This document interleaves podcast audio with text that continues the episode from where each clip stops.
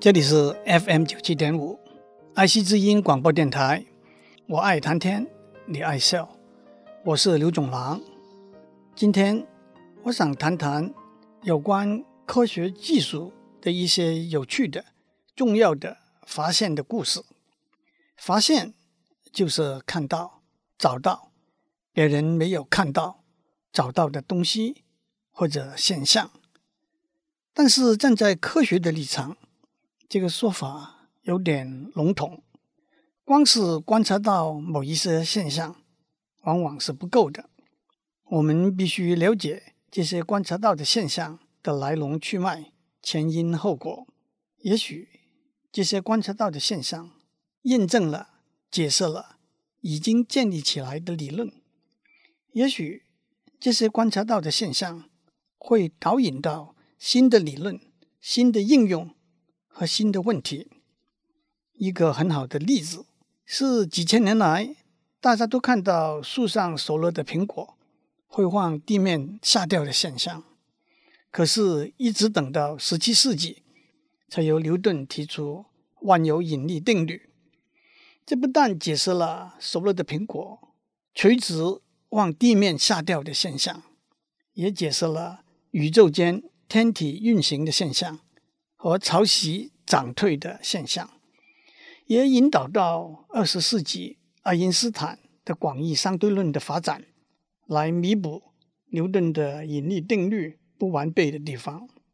所以，科学上的发现的一个定义是看到别人都看得到的东西，但是想到别人没有想到的地方。其实，这个定义不也正是可以应用到文学家、艺术家的创作上面吗？不过我还得再做一个延伸。今天的科学工作包括了原子、分子的极小世界，也包括了银河、黑洞的极大世界。能够看到别人看不到的东西，也是重大的发现。粒子加速器、电子显微镜、探索太空的望远镜都是例子。所以。科学的发现的一个定义是用别人没有想到的办法，看到别人没有看到的东西，想到别人没有想到的地方。科学的发现的基本条件是充分的准备和不断的努力。我们不要相信意外，不要相信偶然，但是往往一点意外、偶然的启发，倒会引导我们去更小心的看。更深入的想，因而得到许多新的重要的结果。在科学的领域里头，有很多这种例子。今天我就想跟大家讲几个故事。阿基米德是公元前三百年希腊非常有名的一位数学家、物理学家和工程师。有一次，国王给他出了一道难题，国王拿了两公斤的纯金。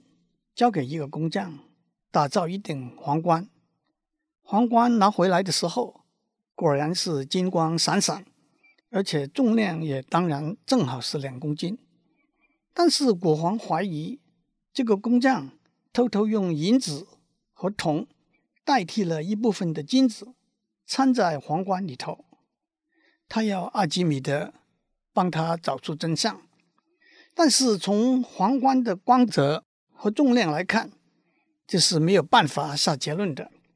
要回答这个问题的关键是金比银和铜重，金的比重是每立方公分十九点三公克，银的比重是每立方公分十点五公克，铜的比重是每立方公分八点五公克。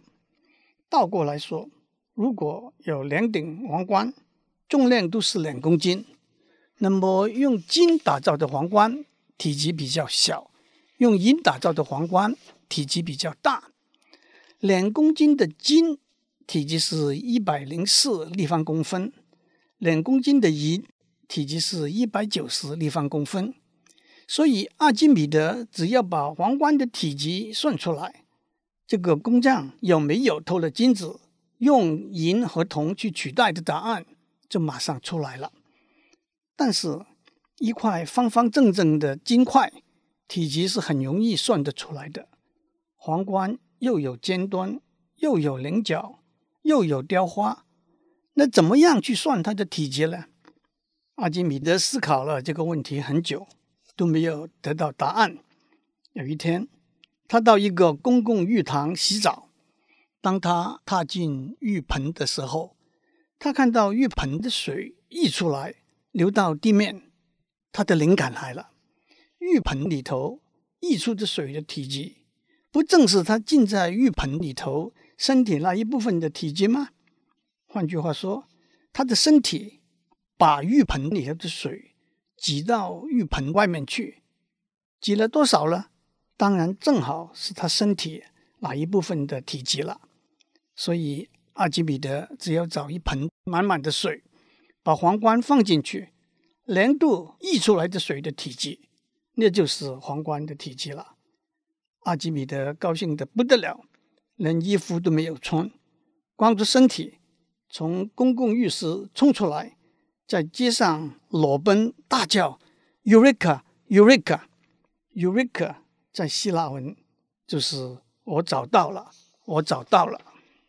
今天，在英文和其他语言里头，Eureka，E-U-R-E-K-A，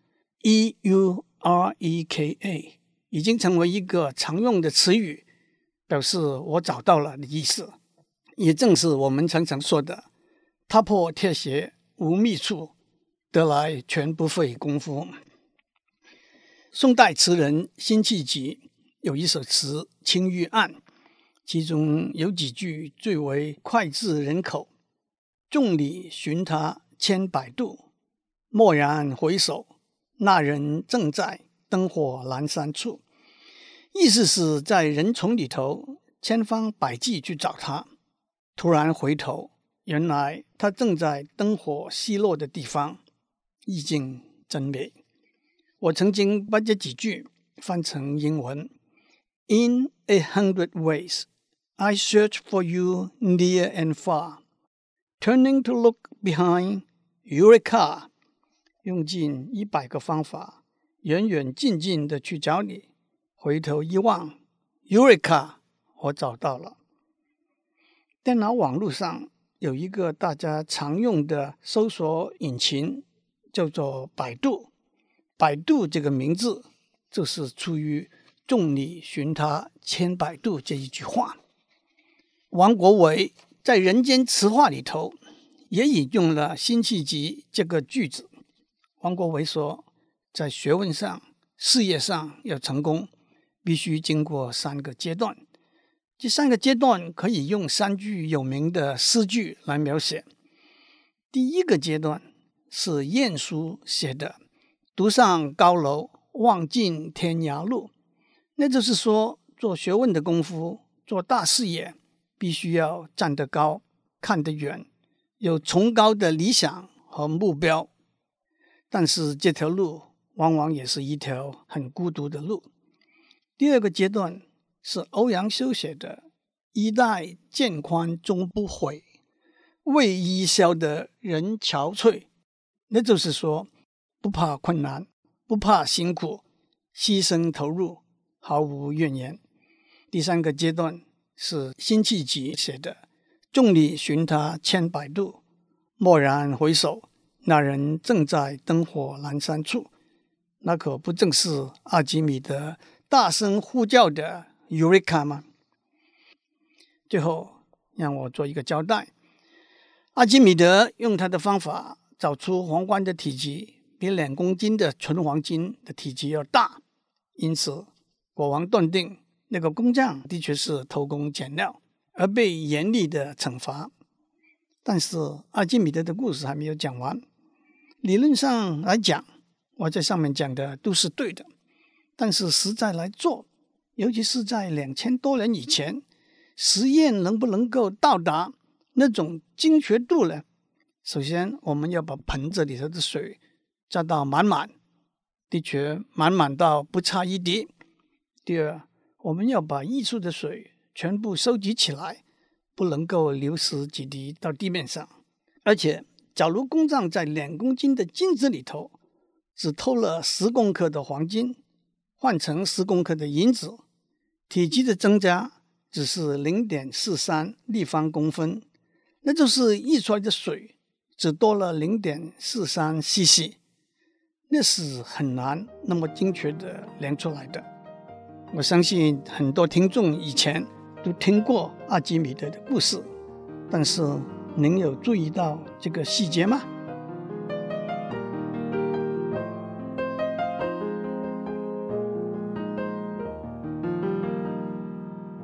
阿基米德在浴盆洗澡的时候，发现当任何物体放在水里头，这个物体排开的水的总量就是这个物体的体积。所以，我们只要把这个物体放在放满了水的盆子里头，溢出来的水的总量就等于这个物体的体积了。但是在大家念高中的时候都听过阿基米德原理。还有很重要的下半段，那就是当一个物体放在水或者任何液体里头，水会对物体产生一个向上推的浮力。这个向上推的浮力等于物体所排开的水的重量。举个例来说，两公斤的皇冠体积是一百零四立方公分，放在水里头。排开了一百零四立方公分的水，水的比重是一，所以一百零四立方公分的水重量是一百零四公克，所以浮力是一百零四公克。因此，当我们用秤去量度王冠在水里头的重量的时候，结果是两千减一百零四等于一千八百九十六公克，浮力。就是为什么一个软木塞、一个气球、一艘船可以浮在水面的原因。一艘船的下半部在水里头排开的水的重量等于整艘船的重量的时候，船就可以浮起来了。那么，我们怎么利用浮力来决定皇冠里头有没有掺入银呢？让我们拿一块两公斤的纯金。和皇冠吊在天平的两端，因为它们的重量是相同的，天平是平衡的。当你把天平两端的金块和皇冠放在水里头的时候，如果它们的体积相同，浮力就会相同，天平还是保持平衡。但是如果皇冠的体积比较大，浮力也比较大，天平就失去平衡了。讲到水的浮力，我再讲讲三国时代曹冲的故事。曹冲是曹操的儿子，他是一个神童。他五岁的时候，孙权送了一匹象给曹操。曹操想要知道这匹象有多重，但是哪里来那么大的一把秤呢？曹操手底下的人都想不出办法。曹冲说：“先把大象放在一艘小船上。”把水到达船舷的水位记下来，然后把大象拉回岸上，把一块一块的石头放在小船里头。当水到达船舷的水位和大象在船里头的水位一样的时候，那就表示在两个情形之下，水的浮力是一样的。因此，船里头的石头的重量就等于大象的重量了。船里头的石头可以很容易的一块一块来称。不过，这个故事虽然流传很广，国学大师陈寅恪却对这个故事的真实性质疑。他说：“曹冲死的那一年，孙权只占有今天的江苏、浙江、安徽一带，在那个时候，那个区域是没有象的。一直等到几年之后。”孙权派人去越南、广西一带做官，才可能从那边带了一批象回来给曹操。所以讲故事也不能够信口开河。前两天在电视上看到，有一位网友指出，在马上要上映的电影《赤壁》里头，孙权的妹妹孙尚香跟诸葛亮请缨上阵的时候，他说。天下兴亡，皮屡有责”。这句话是从“天下兴亡，匹夫有责”这句话来的。但是“天下兴亡，匹夫有责”这句话是一千多年之后明朝顾炎武讲的话，怎么会在三国时代孙权的妹妹的口里头讲出来呢？自学不够严谨，笑话就出来了。我下面要讲的是发现治疗疟疾的药的故事。疟疾是一种可怕的传染病，即使在医药非常发达的今天，每年死于疟疾的人还是有几百万。在许多已经发展的国家，包括台湾在内，疟疾已经绝迹了。不过，在非洲、南美和东南亚的部分地区，疟疾还是非常严重的一种传染病。虽然在医药上目前有治疗疟疾的药，但是还没有找到防止疟疾的疫苗。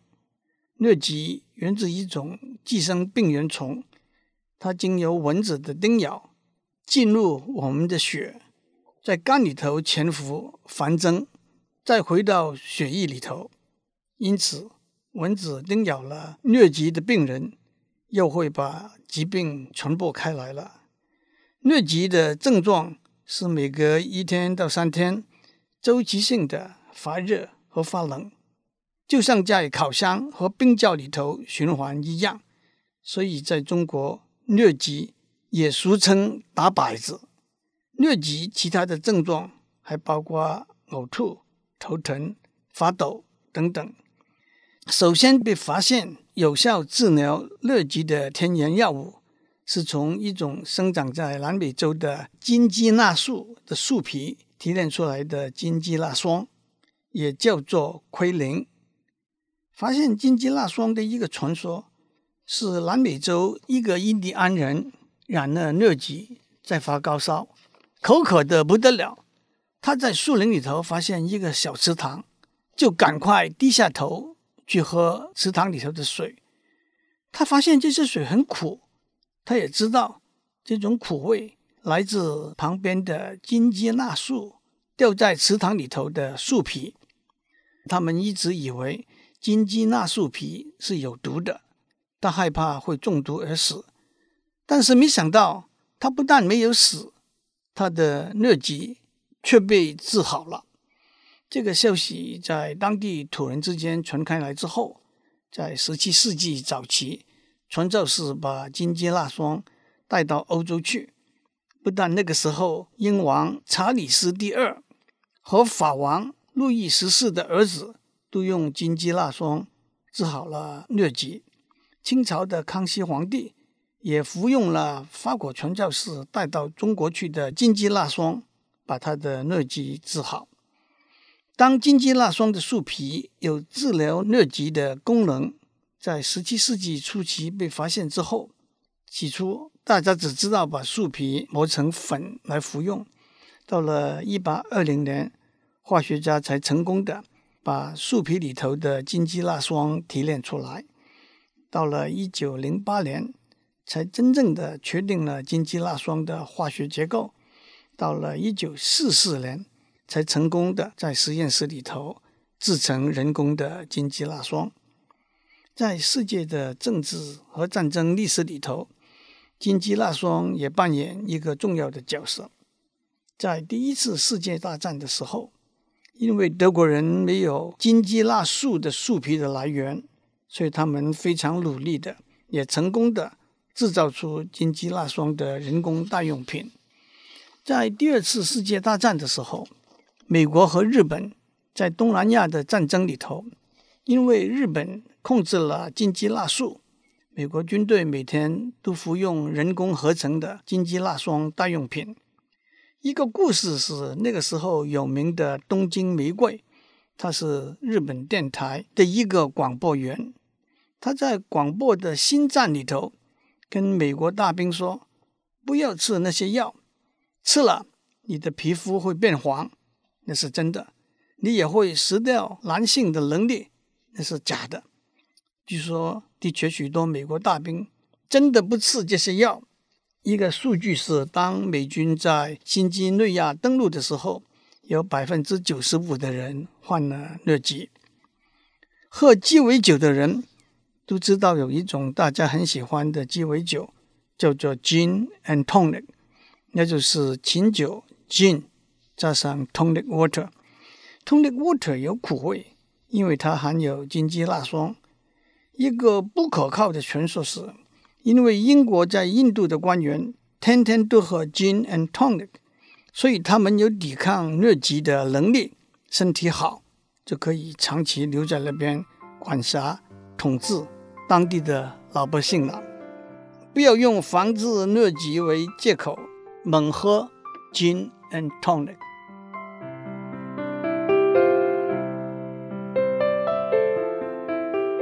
以上内容由台达电子文教基金会赞助播出。